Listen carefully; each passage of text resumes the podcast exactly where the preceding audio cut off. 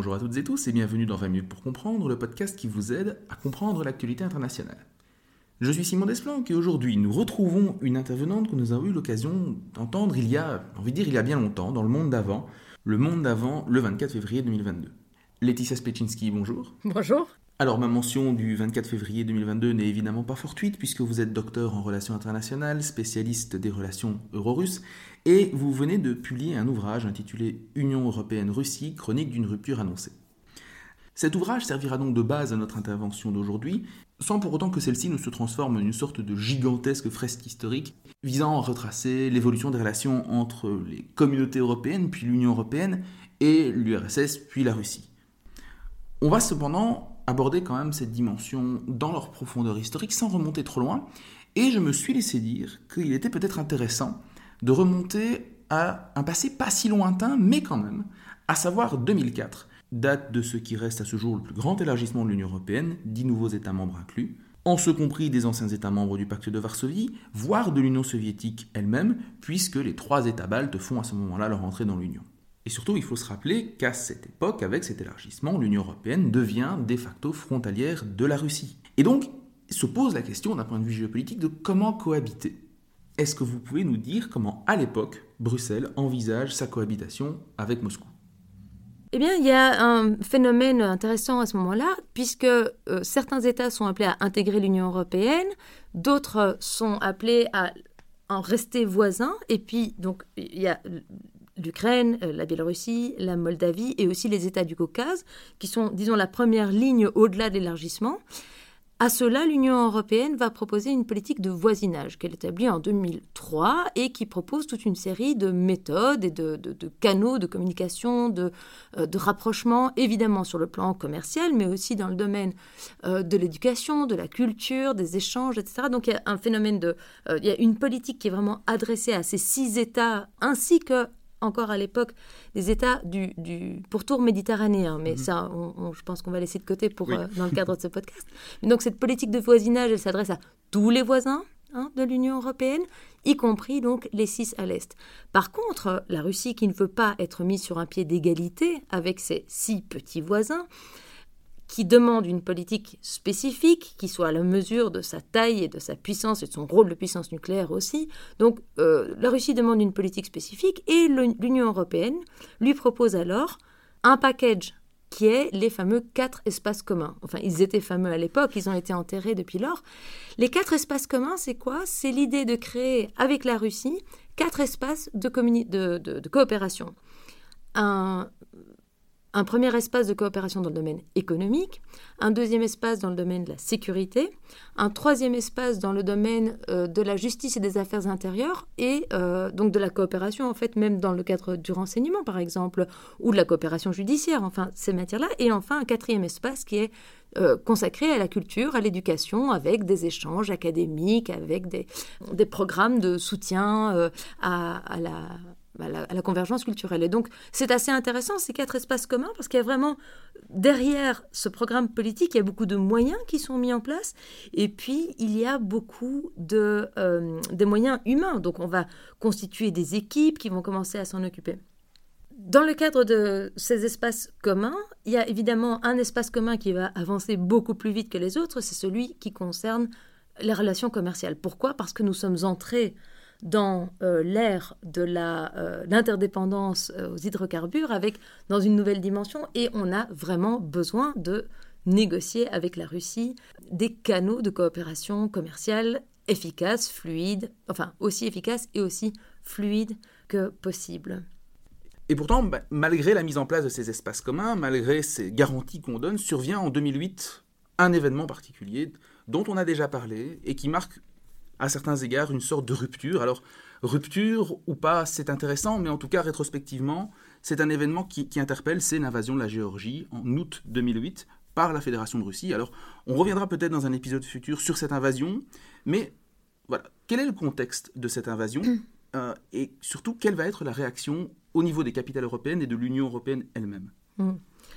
C'est vrai que la mise en place des espaces communs est un moment de grand élan, de grand espoir sur euh, le rapprochement entre ces deux parties d'un continent qui a été longtemps divisé.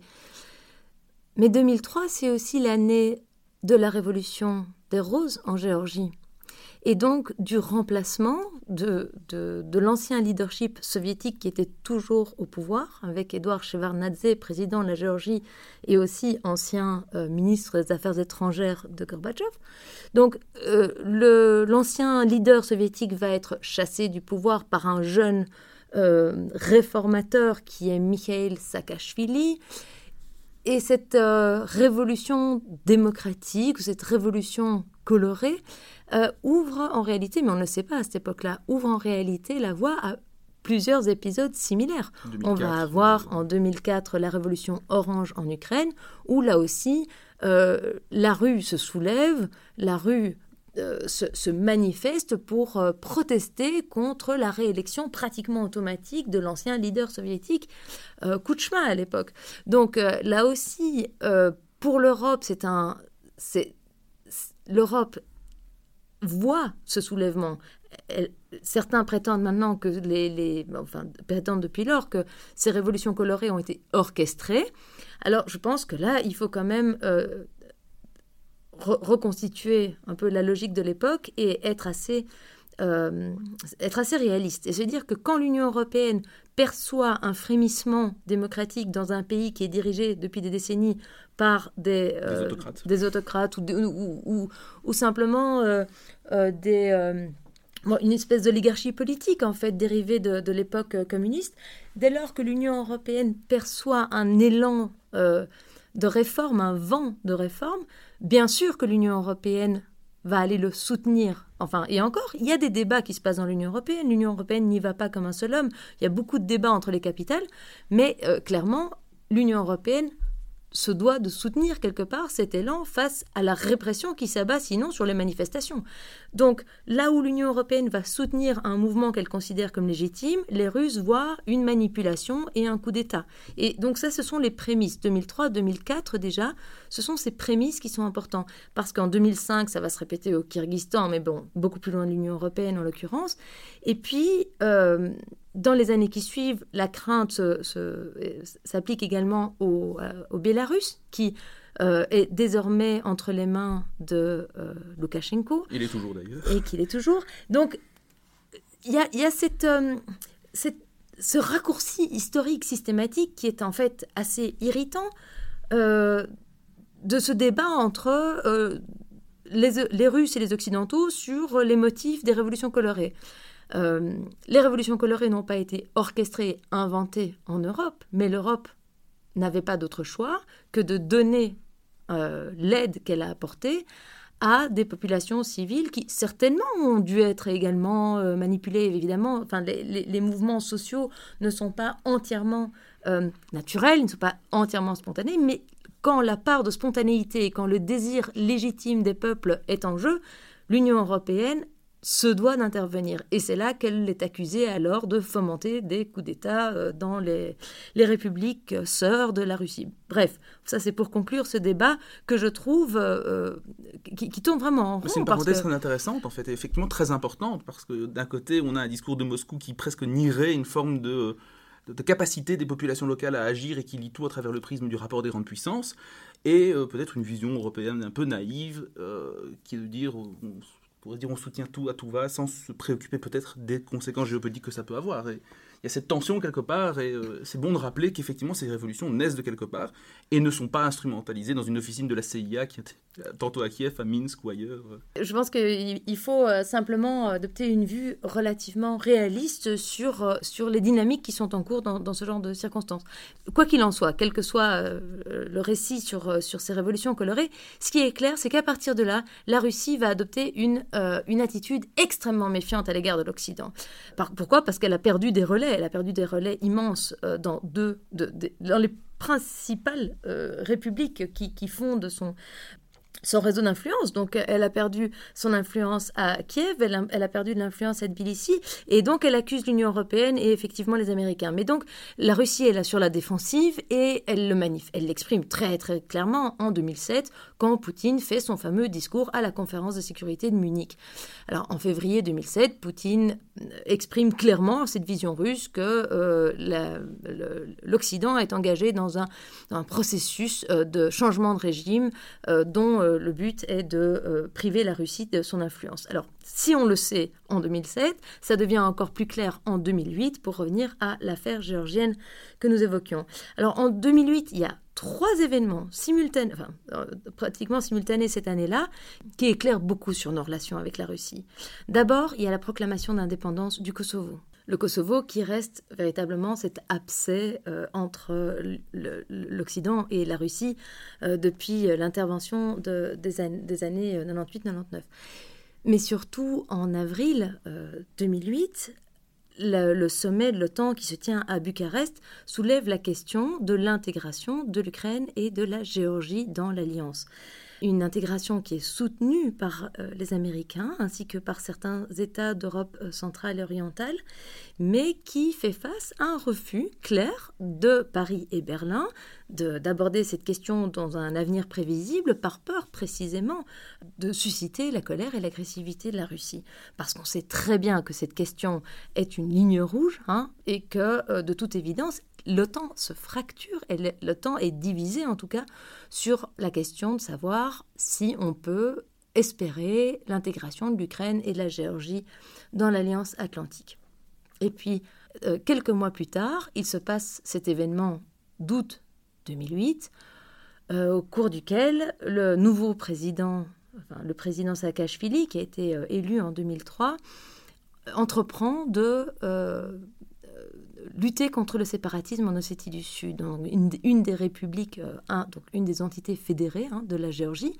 Et donc à ce moment-là, euh, Saakashvili probablement assez sûr du soutien qu'il obtiendra, lance une opération militaire contre sa propre population en Ossétie du Sud. Alors, bien entendu, ce qui se passe à ce moment-là, c'est que les chars russes qui étaient déjà de l'autre côté des monts Caucase, donc sur le territoire russe, juste au nord de la Géorgie, les Russes qui se trouvent juste de l'autre côté franchissent la frontière et entrent en Géorgie tout d'abord le long de euh, cette euh, région donc de Sétie du Sud et puis prennent position sur la route transversale qui partage la Géorgie en deux. Et donc la présence de chars russes sur le territoire d'un État post-soviétique qui envisage de euh, rallier l'OTAN, c'est évidemment un symbole très fort. Alors l'affaire ne va pas dégénérer grâce notamment à l'intervention de euh, la France, qui occupe la présidence euh, de l'Union européenne, du Conseil de l'Union européenne à ce moment-là. Mais rapidement, l'affaire va désescalader, comme on dit beaucoup, et un, accord va être trouvé entre euh, la Russie et les, les, Européens. Ce qui se passe à ce moment-là, c'est que le Séti du Sud et l'Abkhazie proclament leur indépendance et que la Russie va être seule à la reconnaître et à établir un partenariat avec ces deux républiques séparatistes. C'est des recettes qu'on trouve beaucoup. C'est des recettes qu'on retrouve absolument à travers tout l'espace post-soviétique et qui auraient dû nous alerter évidemment sur le risque en, Ukraine. Mais justement, venons-en à l'Ukraine, venons-en à ce, cet autre risque qui aurait dû nous alerter euh, plus tôt, enfin, qui en a alerté certains, mais plutôt euh, à l'est de l'Europe, c'est effectivement 2014. Alors 2014, rappelons peut-être euh, bah, les événements de l'Euromaïdan, on les a déjà abordés dans un autre épisode, mais peut-être à grands traits revenir sur ce qu'est l'Euromaïdan justement, parce que ça s'inscrit en fait. Typiquement, la révolution de 2014 s'inscrit justement dans les relations de l'Union Européenne avec son voisinage. Et donc c'est intéressant de revenir par ce prisme-là, avant de revenir bah, sur les événements qui vont mener à la prise de la Crimée, à la saisie de la Crimée mm. et à la proclamation des deux républiques autoprogrammées dans le, dans le Donbass.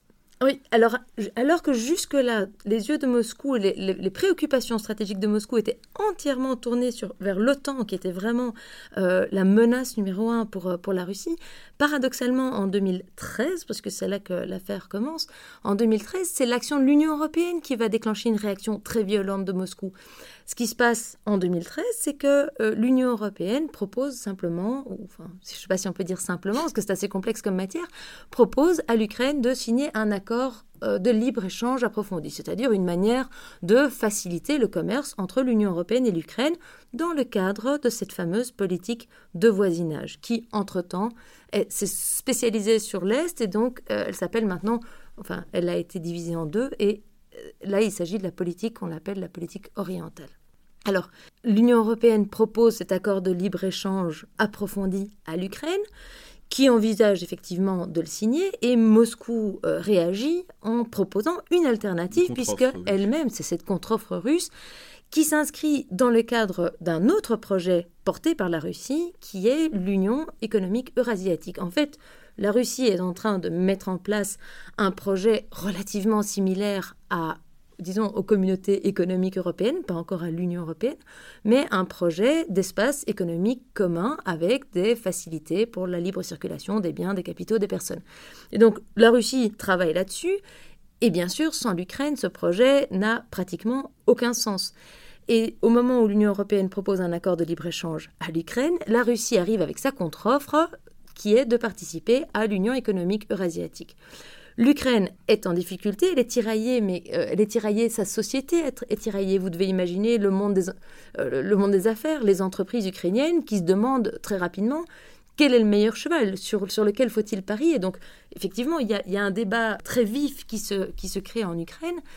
Et là, le, le choix est mutuellement exclusif. Donc, euh, le, le commissaire européen en charge à l'époque, Stéphane Full, fait un déplacement à Kiev et explique effectivement que les Ukrainiens vont devoir choisir, ils ne peuvent pas signer l'un et l'autre. Et donc les Ukrainiens sont mis face à un dilemme cornélien qui euh, rend euh, la, la, chose pratiquement impossible. Et c'est là qu'il va y avoir cette dissociation, le pouvoir qui opte finalement pour l'offre de Moscou et à nouveau la société qui redescend dans les rues sur les mêmes places pour à nouveau protester et dire non, nous, nous ne voulons pas de, cette, de ce rapprochement avec Moscou, nous préférons un destin européen qui passe donc par un accord de libre-échange. Et donc la répression qui va s'abattre sur la population présente sur cette même place Maïdan de Kiev, et puis euh, de manière plus étendue après, va mener à un deuxième forme de révolution orange ou un deuxième dilemme euh, au sein de la société ukrainienne. Et là, effectivement, les choses vont euh, empirer et mener très rapidement à l'annexion de la Crimée par la Russie. Pourquoi? Parce que la Russie, qui est donc fixée depuis maintenant 10 ans, 2003-2013, sur l'idée que l'Occident... Euh, cherche à déstabiliser les régimes complaisant avec Voilà, organise pratiquement euh, des, changements de régime euh, en, défaveur de Moscou.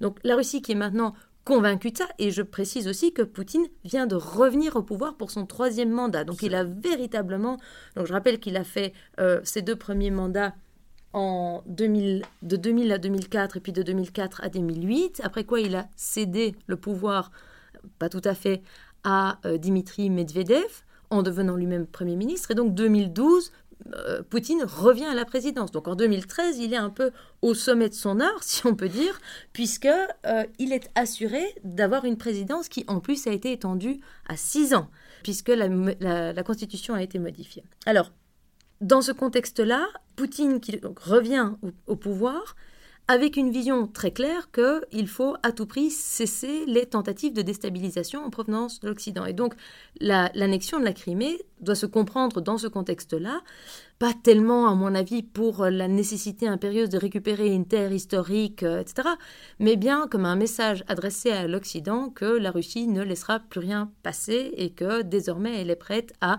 violer l'intégrité territoriale des États, enfin elle l'a déjà fait en 2008, pour euh, mettre fin à ce qu'elle perçoit comme une menace occidentale. Alors c'est très intéressant ici parce qu'il y a plusieurs éléments. D'une part, on voit bien que si l'Union européenne en tant que telle n'est pas effectivement euh, dotée de l'appareil militaire, c'est une vraie puissance d'attraction. Et que la puissance de l'Union européenne n'est pas à négliger. C'est à la fois une attraction économique, mais également une attraction idéale au niveau des valeurs. Et ça, c'est extrêmement intéressant parce que dans la description que vous faites de cette, de cette période 2003-2008, on voit que progressivement, à cause des révolutions de couleur, si du côté de Moscou, l'Union européenne pouvait passer pour secondaire parce que juste concentré sur l'économique et que l'OTAN restait, ben, en raison de l'affaire kosovar, la menace principale, on voit bien que l'aspect idéal, la dimension des valeurs véhiculées par l'Union européenne pose également un problème à la Russie. C'est d'ailleurs une grille d'interprétation qui a été faite sur la guerre en Ukraine en réalité, le problème n'est pas tant l'élargissement de l'OTAN que Poutine nous resserre à nauseam, mais plutôt le fait que dans les bagages de l'OTAN, il y aurait peut-être l'Union européenne à, terme et donc des valeurs démocratiques profondément incompatibles avec le régime en place à Moscou. Mais donc, c'est intéressant de voir qu'à ce moment-là, l'Union européenne devient peut-être un ennemi aussi, quelque part, sans être explicité autant que l'OTAN, justement. Mmh. Mais quelque part, il y a cette, cet assez, de fixation qui commence mmh. aussi à apparaître dans le discours de Moscou, où les deux sont amalgamés. Euh, et où on voit apparaître des caricatures. Je me souviens d'une caricature de 2014, justement, russe, où l'Union européenne était vue comme le valet de l'OTAN, clairement, plus ou moins. Voilà, mais c'est ça. moi, je pense, je pense pas que la. Je n'adhère pas complètement à la vision que la Russie ait peur des valeurs, tout simplement. L'argument n'est pas faux en soi, mais je pense qu'avant tout, la Russie n'y croit. Enfin, rectifions, le Kremlin. N'y croit pas. N'y croit pas. Pense que la pense que l'Occident est avant tout cynique et se sert de valeurs pour promouvoir des intérêts stratégiques et que donc les, valeurs euh, dont, Moscou nous accuse d'ailleurs de, d'utiliser à notre guise selon des doubles standards, etc. Bon, en fait, le Kremlin n'y croit pas et donc euh, considère que les valeurs sont un une façon d'enrober euh, de, manière... Euh, Des intérêts de réel politique bêtes et méchants. Voilà.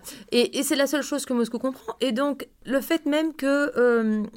je pense que la, la, caractéristique, c'est que la, la, Russie, le Kremlin, a tendance à simplement nier l'existence de certaines réalités. Parce que c'est certain qu'on peut discuter de des valeurs et de notre propre respect des valeurs et de nos, propres démocraties et de nos propres libertés d'expression. Bien sûr, tout peut être rediscuté. Mais fondamentalement, le Kremlin n'y croit pas, tout comme il ne croit pas à l'existence d'une identité ukrainienne, il ne croit pas que l'Ukraine peut avoir une volonté propre. Le Kremlin a en fait l'habitude ou, la, conscience, ou la, conviction profonde hein, que il, voit mieux que nous ce que nous faisons, c'est-à-dire il considère que l'Union européenne joue à, la puissance alors qu'elle n'est que le valet des États-Unis qui se joue d'elle euh, avec la plus grande facilité en instrumentalisant le thème des valeurs. Donc ça, c'est la vision de Moscou. L'Union européenne croit qu'elle est quelque chose, en réalité, elle n'est que le jouet de euh, Washington. L'Ukraine croit qu'elle a une euh, identité nationale, alors qu'en réalité, elle n'est que le laquais euh, de Washington et instrumentalisée. Donc, il y a cette idée que ça ne sert à rien de faire attention à ce que disent ni les Européens ni les Ukrainiens. La seule chose qui importe, c'est de voir ce que veut Washington, parce que euh, c'est finalement la seule puissance qui projette ses intérêts à travers le continent européen. C'est intéressant, effectivement, de voir, c'est une analyse qui a été faite par plusieurs observateurs, mais d'être aussi... Euh, disons, je n'osais pas, dans, dans, mes, dans, ma lecture, être aussi cynique que, et, dire aussi clairement les choses, de dire que Moscou y croit. En fait, ce que vous nous dites, c'est que clairement, Moscou ne pense pas une seule seconde que les valeurs démocratiques puissent être des choses pour lesquelles on se bat volontairement euh, du côté de Kiev, ce qui peut aussi expliquer, du coup, et c'était une hypothèse qu'on avait formulée très vite hein, dans le cadre de la guerre en Ukraine, le fait que la campagne de 2000, militaire de 2022 était aussi mal orchestrée, parce qu'effectivement, mm. si vous allez être accueilli en héros libérateur, par un régime, euh, par une population qui sera ravie de se libérer d'un régime marionnette de Washington. Finalement, à quoi ça sert de s'encombrer de détails pour bien organiser l'invasion, puisque de toute façon, ben, tout se passera bien. Laetitia Spechinski, merci beaucoup pour cet éclairage.